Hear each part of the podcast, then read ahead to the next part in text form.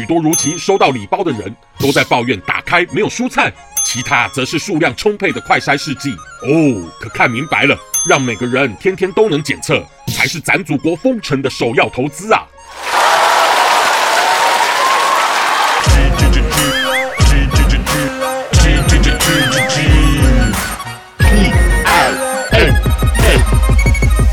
金鸡 talk show，各位朋友，大家好，我是粉红鸡。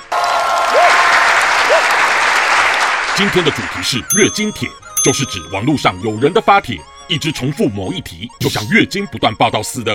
那我就好奇了，咱们党中央总是着急解释清零的月经帖，何时会缓缓节奏呢？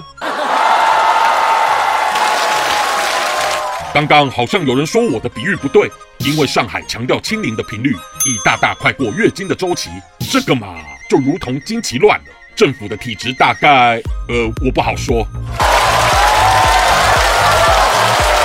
倒是发生乌俄战争以来，欧美质疑我们中立的表态，他们才真像月经铁般扰人，惹得咱外交部都不耐烦了。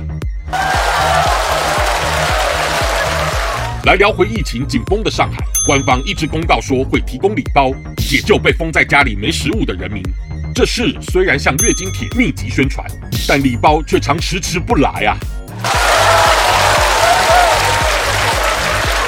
许多如期收到礼包的人都在抱怨打开没有蔬菜。有时吃的竟然只有一小条腊肠，其他则是数量充沛的快筛试剂。哦，可看明白了，让每个人天天都能检测，才是咱祖国封城的首要投资啊！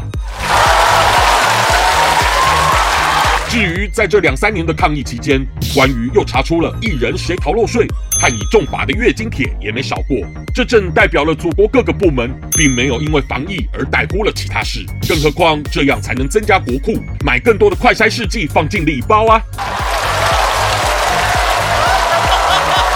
我是粉红鸡，谢谢大家。喜欢我粉红心机的话，快按下订阅并开启小铃铛，每次更新就让你看懂小粉红。想爆料，欢迎私信粉红机哦。